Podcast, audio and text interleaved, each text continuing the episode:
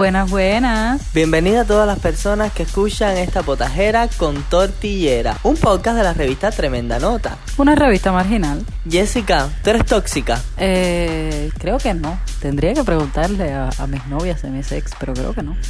Creo que soy bastante dejada, de hecho. Bueno, yo actualmente no soy para nada tóxico, pero en un pasado muy reciente fui tóxico y estamos hablando de la toxicidad porque justo es el tema que estaremos tocando en este podcast, pero usted quédese con nosotros enseguida, después de la pausa enseguida regresamos. Recuerde que está en esta potajera con tortillera.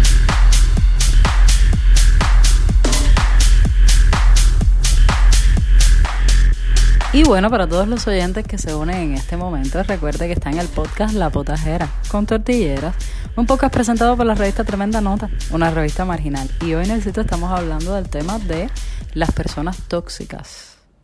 Porque bueno, la tóxica eh, actualmente es como una palabra que se utiliza para definir casi cualquier actitud que no tenga que ver con, eh, eh, no sé, el estatus de sumisión o de tranquilidad, sino de si una persona ya extrovertida o tal, eh, yo creo que ya te están calificando como tóxica, una persona tóxica. Entonces, habría que definir primero qué viene siendo realmente una persona tóxica. Para mí, bueno, he estado leyendo un poco, eh, las personas tóxicas se definen como aquellas personas que influyen negativamente en, en las personas que las rodean, en las personas que están cerca de ellas, ¿no? Eh, y bueno, me digo ella porque me refiero a personas, no a las mujeres específicamente. Eh, es una persona que influye negativamente, que te hace sentirte mal, que te pone en situaciones en las cuales son como fuera de lo común en el sentido de sentirse mal emocionalmente. Eh, ¿Qué crees tú del tema de la toxicidad? Bueno, yo he sido tóxico, nivel Dios, Jessica. Pero tóxico, eh, tóxico en relaciones de pareja o tóxico en todo sentido. No, más en relaciones de pareja que en, que en relaciones interpersonales con amigos y familiares, pero sí he sido como bastante tóxico en relaciones de pareja, porque ojo, la toxicidad se puede manifestar de varias maneras. O sea, usted puede ser incluso tóxico con sus propios amigos, por, no sé, ser una persona incluso posesiva y de repente quiere sus amigos para ti, no quieres compartirlo, entonces ahí estás entrando en un área que puede llamarse o calificarse como tóxico. Recordemos que esto es un término popular, o sea, no estamos hablando de ningún término científico, eh, establecido, es simplemente... Eh, forma parte de la práctica de comunicación de nosotros los seres humanos y hemos adaptado esto de tóxicos a nuestras vidas como tal.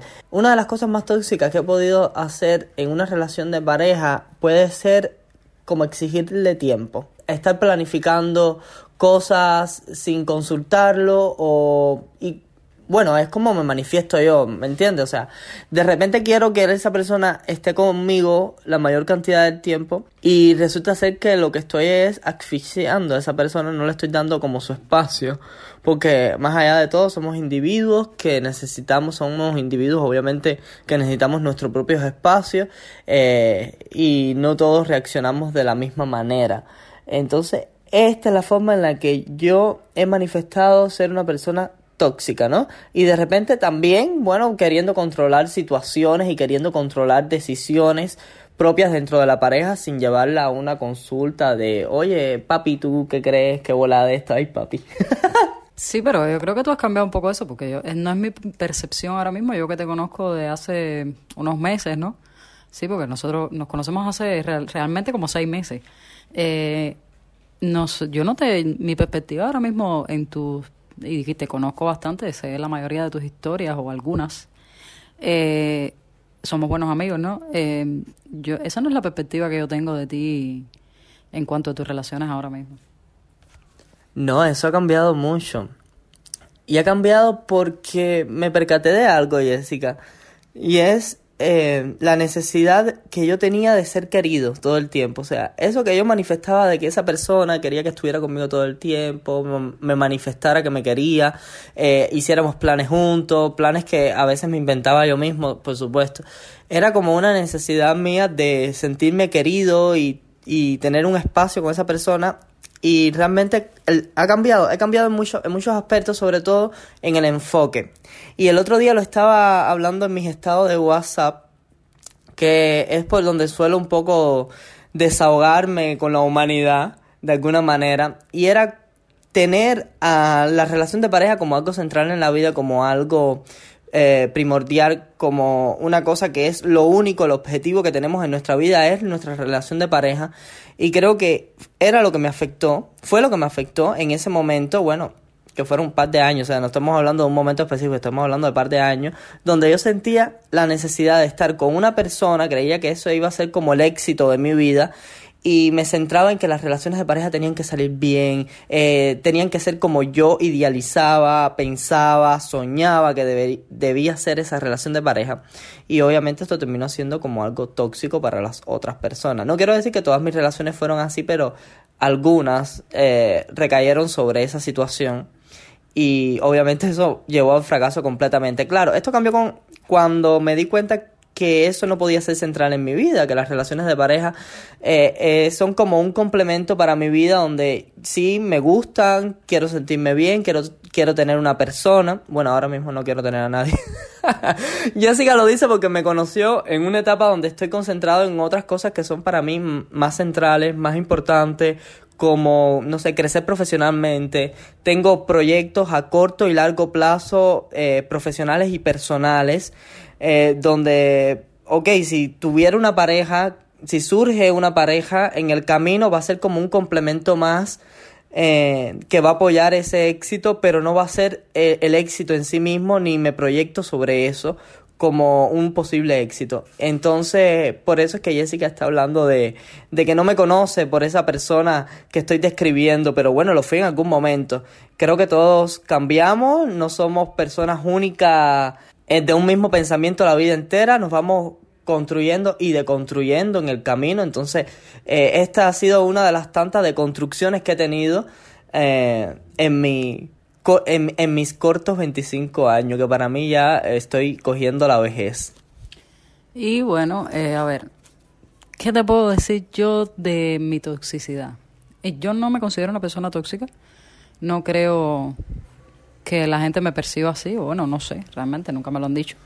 Eh, realmente, mm, o sea, ya hablando en el plano de amigos y tal, bueno, tú me consideras una persona tóxica, tú que eres mi amigo.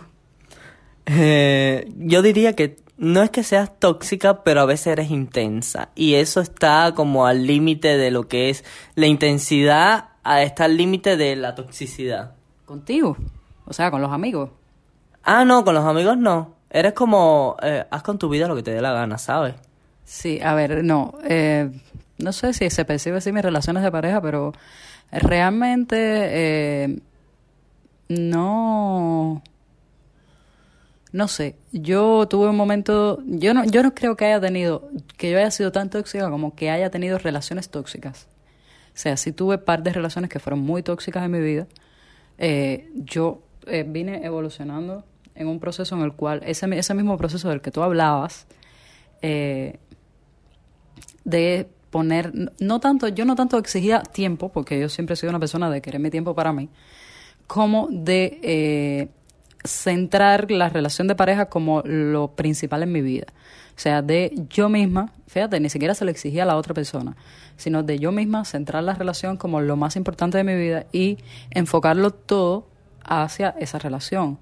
O sea, eh, razón por la cual cuando se me acababan las relaciones, que dicho sea de paso, casi todas las terminaba yo porque terminaba asfixiada, después eh, me di cuenta de que era en parte por mi propia toxicidad y en parte por eh, estas personas que, bueno, algunas tenían determinados comportamientos y se acomodaban también a esa toxicidad. Eh, porque no solo está la persona tóxica, sino quien se acomoda a eso eh, se acomodaban a, esa, a, mi toxicidad y entonces terminaba yo misma asfixiada por eso. Y casi todas las terminaba yo y cuando se acababan las relaciones de pareja pues yo no tenía nada. O sea, yo me quedaba en el aire. Eh, creo que esto es un proceso por el que pasa todo el mundo. O sea, todo el mundo en algún momento cuando empieza a tener vida de pareja, eh, como que se centra un poco en esa vida y empieza a dejar de lado. Uno va teniendo una evolución. Eh, hasta el punto en que algún momento alguien con, con la persona con la que estoy ahora, en algún momento me dijo, cuando empezamos muy, muy al principio, me puso una pausa y me dijo, oye, necesitas eh, hablar con un psicólogo, conversar con un psicólogo porque no estás manejando bien la situación, o sea, no, no estás manejando bien la relación de pareja, estás centrando casi todo en, en la relación y realmente es dañino para ti. O sea, fue la primera persona que no se acomodó a ese tipo de toxicidad. Y entonces eh, creo que hemos que he ido evolucionando eh, hasta el punto de, eh, bueno, no centrarlo todo en la relación de pareja, sino de eso mismo, de entender que la relación es un complemento, que existen otras cosas en la vida, que no tiene que estar todo presente en la... O sea, que, no tiene que estar la pareja presente en todo lo que ocurre en tu vida. Otra cosa de la que tú hablabas, que ahora cuando te pregunté si me considerabas tóxica, hay una gran diferencia y yo siempre, eh, yo creo que primero, ahora mismo se le dice intenso a casi todo eh, y que se le dice tóxico a casi todo, sobre todo, principalmente cuando nos estamos refiriendo a mujeres. O sea, creo que tóxica e intensa se ha convertido en una, em, como una herramienta del patriarcado para eh, sustituir lo que en algún momento fue las mujeres son locas. O sea, lo que en algún momento fue definir a las mujeres como locas, ahora yo creo que ha evolucionado a definir como en intensas y en tóxicas. Eh, yo no creo ni que todo el mundo sea intenso ni que todo el mundo sea loco, eh, tóxico. Ojo, estoy hablando de todo el mundo, yo sí soy intensa. Eh, intensa, a ver, para que la audiencia tampoco se lo lleve en un mal sentido, no soy la loca que grita ni nada de eso. Ahora no te me quieras vender como un pastelito de dulcería que aquí todo el mundo sabe que nosotros cojeamos de esa, de esa patica de la intensidad. Sí, pero fíjate, yo creo que tú tienes una intensidad diferente a la mía. Tú tienes otro tipo de intensidad. Bueno, es que yo no sé. ¿Cuál es, cuál, espérate, cuál es, cuál es mi intensidad? Ay, no sé. Tú eres como loquilla así, qué sé yo. Ay, eso es como una canción de Chacal. Ellas son locas, ellas son locas, ellas son locas. Tú tienes como una intensidad ahí es rara, rica. Yo creo que la gente debe tener su cuota de intensidad. Para mí la gente que no la tiene es como gente aburrida. O sea, hello, siente algo. No es que seas una loca tóxica que no, es que seas una loca tóxica que todo el tiempo agarres a la gente y, la gente tenga que responderte. Pero sí, estas personas anodinas así que de pronto son todos súper planos. O sea, eh, yo creo que no, no son como interesantes. ¿Qué tú crees? No, para nada, no son para nada interesantes. Oye, me estaba acordando de una, de una historia particular que, que creo que fue como el punto de giro a la toxicidad que yo manifestaba en algún momento y fue una relación que tuve con un chico. Eh, la audiencia ahora se va a reír porque fue un, eh, estuve con un chico pasivo y yo le he dicho durante... ¿Y qué hicieron? ¿Tortilla? Ay, allá voy, allá voy. Espérate, voy a, voy a hacer el cuento completo cuando regresemos de la pausa, porque ahora mismo vamos a una pausa y Nelson les cuenta la historia en cuanto regresemos.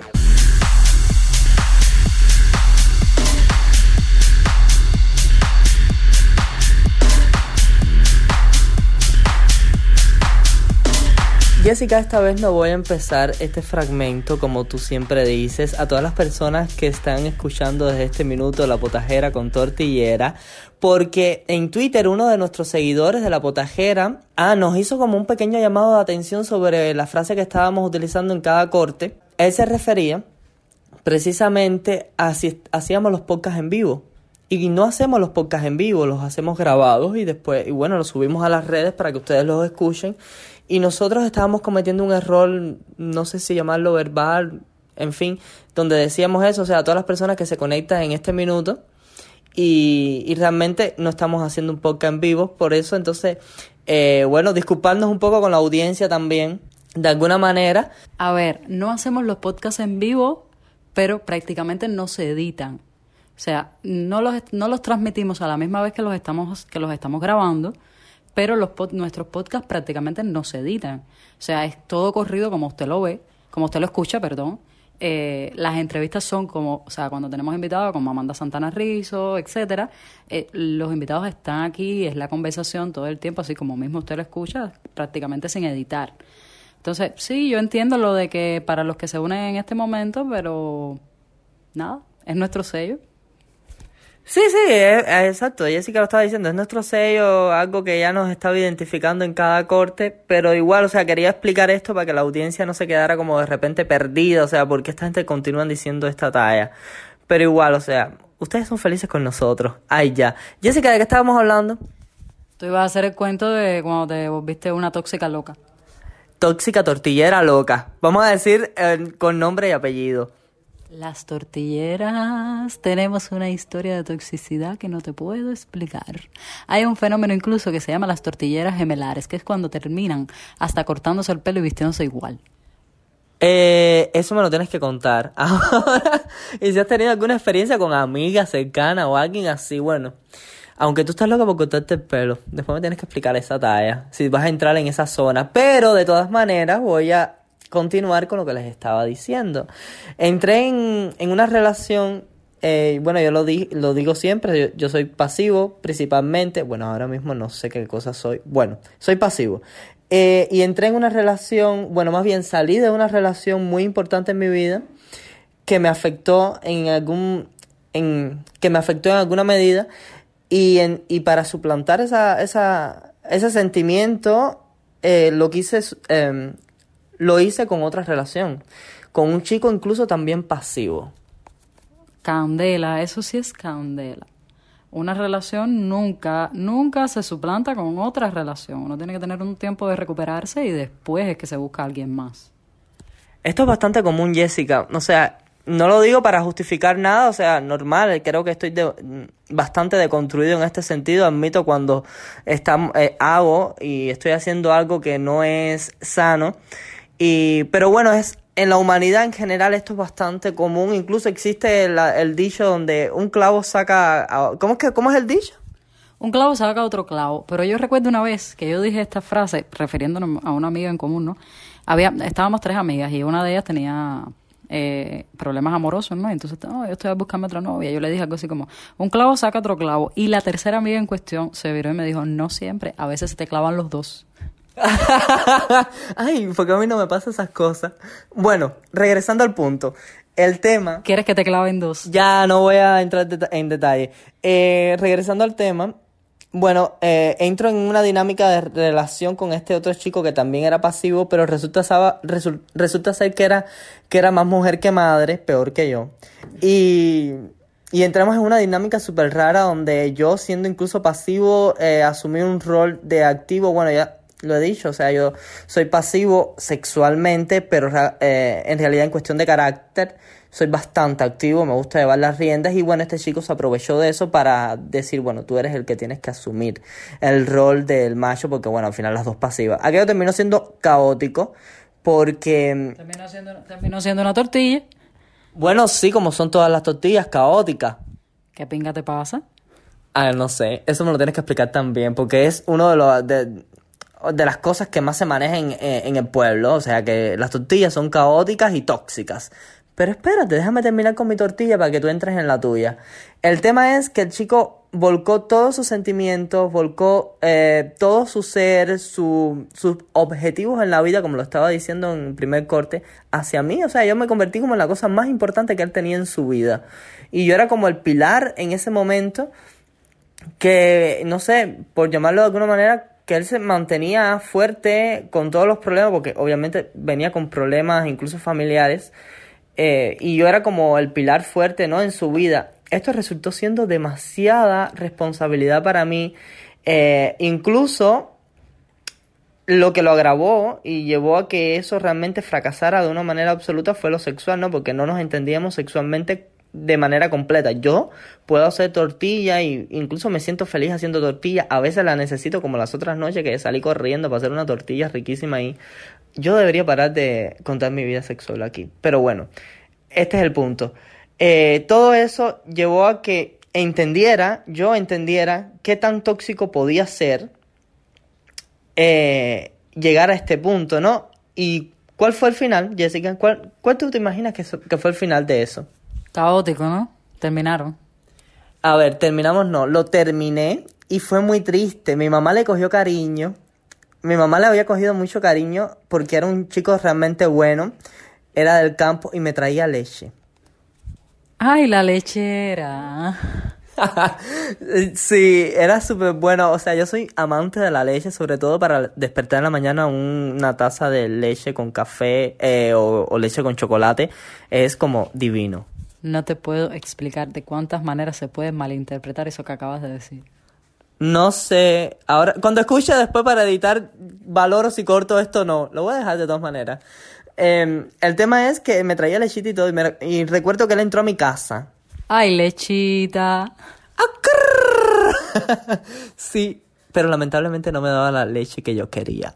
Ah, no, no me daba de esa variante. Eh, no, no fue por lo que terminó la relación, que influyó bastante, porque eran como un complemento de todo, incluido sus problemas, que yo era como el centro de su vida, decía de que, ay, que lo que yo decidiera iba a ser lo mejor para la relación, una talla así, no sé si te han dicho eso alguna vez, Jessica. Eh, a mí me han dicho de todo, porque como casi siempre he terminado yo. A mí me han hasta votado. Después, después que he terminado la relación, me han hasta votado a la casa. bueno, ya terminó la relación. Y bueno, con este chico pasó, pasó algo parecido porque él iba para mi casa y entonces llegó con su galón de leche, o sea, no fue ni con un pomito, fue con un galón de leche, se lo dio a mi mamá. Maricón, pero tú dejaste a un chiquito que te llevaba un galón de leche. ¿Tú sabes cuánto vale ahora mismo un galón de leche? Ay, tortillera, yo no te puedo explicar. Créeme que lo estoy sufriendo. Vuelve conmigo, por favor, mi amor. Hagamos tortilla again. El tema es que llega con el galón de leche, se lo da a mi mamá. Mi mamá empieza a hervir la leche. Ojo, que nos esté escuchando desde el extranjero en Cuba, tenemos que hervir la leche porque si no se nos corta y, y tenemos que botarla, en fin. Un proceso que ustedes, si viven en el extranjero, a lo mejor no entiendan mucho. Bueno, y yo enseguida lo agarro y le digo, oye, tenemos que hablar y nos vamos como para una habitación aparte y le planteo el tema de, mira, tenemos que separarnos, no me siento bien con esto, me siento muy asfixiado, no eres tú, no eres tú, no eres tú, soy yo. No eres tú, soy yo. Ay, Dios mío. ¿Cómo yo he dicho eso? Eh, sí, ha sido como demasiado trillado y de hecho el otro día lo estaba poniendo también por mis estados diciendo como que todo termina y al final siempre te van a decir no eres, no eres tú, soy yo y que hasta Luis Fonsi le hizo una canción. El tema es que bueno, ya terminamos, el chiquito terminó súper destrozado, ahí yo me sentí con un- una carga de culpa porque es que yo soy muy sentimental. Y perdiste la leche. No, no perdí la leche. En ese, en ese momento, o sea, ahora mismo me siento deslechado, pero en ese momento el chiquito no estaba súper triste y lo último que él estaba pensando era en llevarse el galón de leche que ya mi mamá estaba con la leche al fuego hir- hirviendo. El tema es que me sentí tan culpable eh, porque soy muy sentimental y yo decía, pero es que es bueno, es que realmente lo quería, ¿no? En algún grado, pero lo quería más como un amigo, como, no sé, pero no lo veía como mi pareja. Sabes que eso también es una posición tóxica, ¿no? O sea, el pensar que eh, voy a seguir con alguien por lástima, porque al final eso es una posición de lástima. El seguir con alguien porque es bueno, pero realmente, bueno, en este sentido no me acompaña, pero eh, no sé, podemos ser una relación y tal y tal. Eso también es una posición tóxica. O sea, estás siendo tóxico eh, con la otra persona, no la estás dejando llegar a lo mejor a, a un estatus en el cual pueda conseguir una relación que realmente lo valore. O sea, yo también creo que eso es una posición tóxica. Yo creo que cuando las cosas se terminaron, se terminan y ya. O sea, no, no hay por qué alargar lo que no tiene futuro. Exacto, y no, y la cosa se pone peor porque cuando el chico se va, él no vivía en mismo Zaguala Grande, él tenía que ir a un campito cerca, pero bueno, tenía que coger transporte en la terminal. Y él se va y yo me siento tan pero tan culpable por lo que había hecho que cojo la bicicleta y voy a la terminal a verlo. No para decir que, que vuelva, que realmente no dudo que en ese momento haya tenido la intención, no, pero estaba claro de que esa relación no era un sinsentido y que no iba a ninguna parte. Y llegué a la terminal así en plan como, ¿cómo estás? No te vayas bravo conmigo, yo realmente te quiero. En algún momento llegué a pensar, no, eso de, coño, si le digo que realmente todo esto fue un malentendido, qué sé yo, y que vo- volvamos, ¿no? Y esto es una posición tóxica, que era lo que estaba hablando Jessica, ¿no? Eh, tanto pensarlo, el sentido, como el como llevarlo a la práctica, que fue lo que yo hice en ese momento, y él lo único que me decía era como, mira, déjame irme, yo no, ahora mismo no quiero hablar contigo, no quiero verte y lo, y lo entiendo, ¿no? O sea, creo que me, digamos que si me, por- me porté mal, Jessica. No creo que te hayas portado mal, no sé los detalles exactos del resto de, de la historia, ¿no? Pero, porque siempre hay algo detrás. Pero no creo que te hayas portado mal. El terminar con alguien es un proceso natural que solo lo tiene que desear una, uno de los dos. O sea, tú no tienes por qué estar con alguien que no, que no quiere estar, con, con el que no quieres estar. Y el hecho de que la situación haya sido de él viniendo de, de- del campo donde vivía, pues nada, eran las circunstancias, ¿no? ¿Qué ibas a esperar? Hay mucha gente que alarga, eh, alarga las relaciones eh, sin sentido esperando a que llegue el momento, alarga las relaciones, eh, pues buscando el momento ideal para, para, para terminar y realmente no hay un momento ideal para terminar. O sea, eh, nadie quiere que se acabe su relación o, o la, la otra persona nunca va a estar listo, a menos que lleguen, no sé, he escuchado casos de personas que han estado de acuerdo en terminar, pero son los menos. O sea, nunca hay un momento ideal para decir algo así. Entonces yo creo que el momento ideal es cuando lo sientes, cuando necesitas terminar. Yo no creo que hayas hecho mal, creo que hiciste bien. Yo creo que sería mucho más tóxico si le hubiera dado largo a esa relación y iba a terminar mucho peor. Iba a terminar incluso en infidelidad, que hasta ese momento, por lo menos de mi parte, no hubo infidelidad. Eh, iba a terminar en una infidelidad, eh, podía terminar en conflictos de cualquier tipo. O sea, iban a haber conflictos incluso mayores. Eh, entonces es mejor pasar por este proceso de una puta vez, como decimos, nos duela, le tengamos cariño, lástima a la otra persona, que es un sentimiento terrible. Por favor, si algunos de ustedes en algún futuro eh, lejano, cercano, como sea, tienen una relación conmigo, déjenme y ya. O sea, no me tengan lástima, por favor. Dice Nelson que está buscando novio. Eso se traduce así. No estoy buscando novio. Además, eh, prefiero no hablar del tema ahora mismo en el podcast porque estoy en un no sé. Eh, bueno, volviendo al tema, ¿por qué me miras así?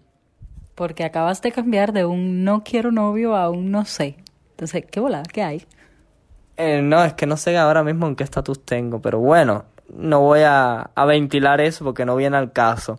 Jessica, cuéntame un poco de alguna experiencia tóxica que hayas tenido ya sea con alguna pareja, incluso con un amigo, o sea, podemos tener experiencias tóxicas con los propios amigos por el tema de ser tan posesivos, porque somos amigos de años y no lo queremos compartir con nadie más, o nos ponemos celosos porque apareció alguien nuevo como amigo, ¿no?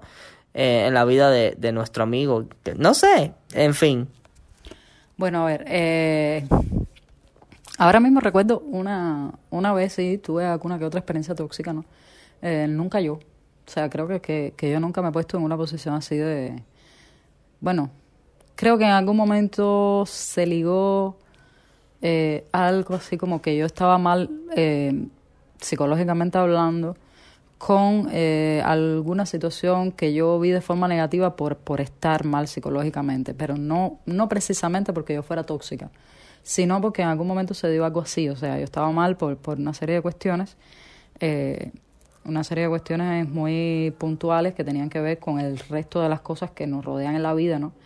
Eh, o sea, tenía que ver con casa, trabajo, familia, tal, tal, tal, y todo eso se me unió. Yo soy una persona que, que suelo ser muy calmada, pero que puedo, después de la muerte de mi padre, eh, desarrollé ataques de ansiedad y, y, y me, me, me, descubrí ansiosa, ¿no? Eh, y en algún momento tuve así como una crisis de ansiedad muy fuerte y eh, terminé como sacando toda esa ansiedad, reclamándole cosas a, a mi pareja que no venían al caso, que después yo lo miro en perspectiva, o sea, fue una sola vez, fue un, un momento, lo miro en perspectiva y pienso en que, que, coño, qué coño pasaba por mi cabeza en ese momento, ¿no? Pero realmente eh, sé que estaba muy mal en ese momento, fue este momento en el que yo cuento, bueno, la persona me dijo, creo que tienes que hablar con un psicólogo, no estás bien, esto que estás haciendo no está bien, tal, tal, tal, y todo fue solucionado, se conversó con el psicólogo, el psicólogo me dio determinados mecanismos, para el tema de la ansiedad y tal, y para el tema de, enfrentar eh, con mecanismos psicológicos correctos determinadas situaciones, y todo fue bien. No suelo, es lo que digo, no suelo ser una persona que exija eh, demasiado tiempo, no suelo ser una persona que esté persiguiendo a, a, mi novia de dónde carajo está, de hecho precisamente en este momento no sé ni dónde carajo está, eh, ni tampoco me interesa. No suelo estar averiguando ni con quién está, ni con quién habla, ni dónde anda, ni ni suelo revisar el teléfono, ni me importa quién carajo le escribió. De hecho, no siquiera he, he tocado nunca su teléfono, creo que lo he puesto a cargar o algo así. Oye, ojo, esto del teléfono es globalizado, o sea, a la gente les encanta el tema de que su pareja les dé el teléfono, la clave de su teléfono, a cada rato, de manera hasta inconsciente, coger sus teléfonos y manejarlo. Caballero, esto está, o sea, para mí esto está mal, o sea, los teléfonos son privados y no porque justo estés cuadrando con otra persona para pegar tarro, hablando vulgarmente, bueno, vulgarmente, hablando normal. Eh, el tema es que, caballero, los teléfonos tienen información de nosotros privada eh, y son individuales, o sea, no hay necesidad de que si yo tengo mi teléfono, ¿por qué tocarte el tuyo si no necesito en algún momento determinado hacer una llamada porque no tengo saldo? No, realmente eh, yo suelo tener saldo, suelo tener para llamar por teléfono, sobre todo después de que nuestra maravillosa amiga Texa eh, nos pone minutos y tal. Entonces no tengo que coger el teléfono para nada. A veces he estado sentada en la mesa, por ejemplo, y ha estado el teléfono de mi novia al lado mío y ha sonado y yo eh, instintivamente como que retiro la cara para no ver quién está llamando, ¿no? Porque es como que la idea esa de que piense de que estoy mirando su teléfono, realmente lo digo así con total confianza, no me interesa. No me interesa con quién habla, no sé ni siquiera cuáles son sus contactos. A veces nos hemos sorprendido porque tenemos amistades en común, tenemos el mismo contacto y ni yo lo sabía ni ella tampoco. Ella tampoco toca mi teléfono para nada.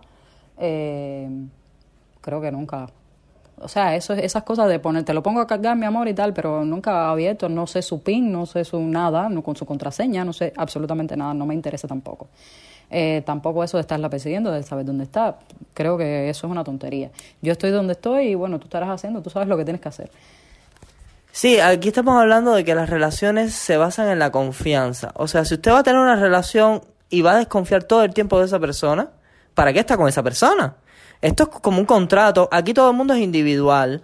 Cada persona hace con su vida, como decimos, con su culo un tambor.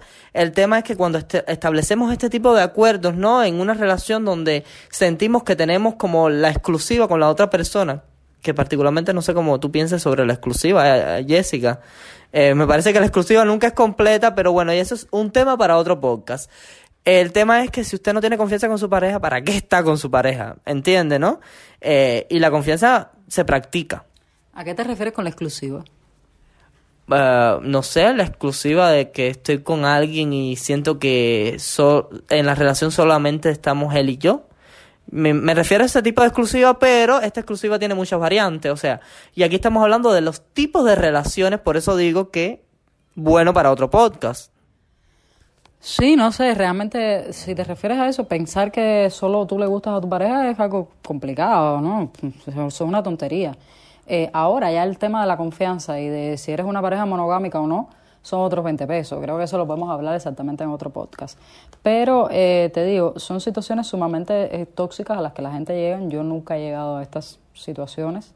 No soy perseguidora. Sí, en algún momento iba a contar esto y es que tuve una una novia con la que duré un buen tiempo, estuvimos año y pico, casi dos años juntas, eh, y en algún momento, muy al principio de la relación, a mí me... Nosotras nos levantamos muy temprano, en aquel momento yo recuerdo, eh, era una época como en el 2015, no, 2016, 17 por ahí, que bueno, eh, los mercados estaban bastante abastecidos, había mm, carne de cerdo, había pollo en la shopping, qué sé yo, en la tienda, eh, estaban los, se hacían las ferias en Santa Clara, no sé si lo recuerdas, las ferias los domingos, y entonces uno iba temprano en la mañana, compraba todas las cosas que sé yo que necesitaba para la semana, y generalmente esas ferias estaban bastante abastecidas, había cantidad de vegetales, viandas, carne, no sé qué. Nosotras acostumbrábamos a levantarnos bien temprano, casi de madrugada, para, para que no nos diera el sol.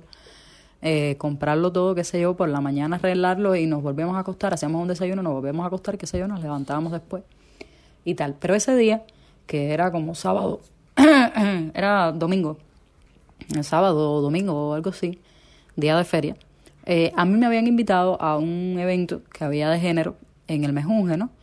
Y el evento, yo llego tarde al evento. Yo la dejo a ella y arregla todo la carne y tal, y qué sé yo, mi amor, me voy, que el evento tal, me voy. Y el caso es que cuando llegó al evento ya el evento se estaba acabando. Nos invitan entonces, eh, estaba la gente del evento, estábamos invitadas a a un restaurante y vamos al restaurante. Era un restaurante que quedaba en, en así esquina, ¿no? Y se veía, se veía para adentro. No era específicamente em, abierto, pero sí tenía unas puertas muy grandes que se veía todo el que estaba adentro. Y yo me siento ahí, yo no quise almorzar porque yo venía de la casa. Y lo que hice fue como tomarme una cerveza o algo, conversar, compartir con la gente del evento y tal. Em, tomarme una cerveza, un café, no sé qué. Y ella pasó en bicicleta y a los 10 minutos me llama por teléfono y me dice, ¿tú no ibas a un evento? Y yo le respondo, bueno, estoy en, en el debate, ¿no? Me dice, no, yo te vi tomando cerveza en tal lado. Tú me dijiste que ibas a un evento. Y yo automáticamente yo dije, bueno, esto se, esto se tiene que arreglar ahora mismo. Era muy al principio de la relación, repito. Esto se tiene que arreglar ahora mismo. Eh, me levanté, pedí disculpas, qué sé yo, fui, la casa era muy cerca, ¿no? Fui a la casa y le dije, mira, esto no puede suceder. O sea, si yo estoy en un evento, estoy ahí. Y si estoy tomando cerveza, pues estoy tomando cerveza. Yo no te tengo que decir exactamente lo que estoy haciendo ni dónde estoy. Por una cuestión de tal vez de que pueda pasar algo, yo tengo celular. Si pasa algo, me llamas. Pero no me puedes estar persiguiendo en una bicicleta eh, por todo Santa Clara a ver qué carajos estoy haciendo yo. O sea, eso solo sucedió una vez realmente. Eh, ella nunca más lo repitió, me pidió disculpas, mira, yo me sentí mal, no sé qué, tal. Yo entendí que puede pasarte alguna vez. Realmente te digo, no se repitió más en un año y medio que estuvimos juntas. Pero sí fue una situación bastante tóxica y con la que yo me sentí bastante mal. Eh, en fin, esa es la, creo que la única historia tóxica que tengo. Yo tengo muchas más, pero evidentemente no las voy a contar todas en este podcast. Vamos a una breve pausa y enseguida regresamos.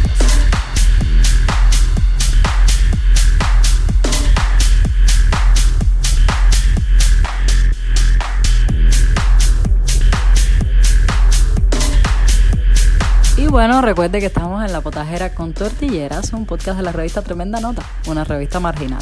Bueno, estamos llegando al punto final de este podcast, no nos queda ni un minuto para más. Recuerde usted que nos escucha, seguirnos en todas las plataformas digitales, Facebook, Twitter, Instagram, unirse a nuestros canales de debate y bueno, nuestros canales en Telegram en general, tanto de la potajera como de tremenda nota, y sugiera temas también para conversar aquí en la potajera con tortillera. Yo soy Nelson Julio Álvarez Y Jessica Sabina. y nos estamos despidiendo. Chao.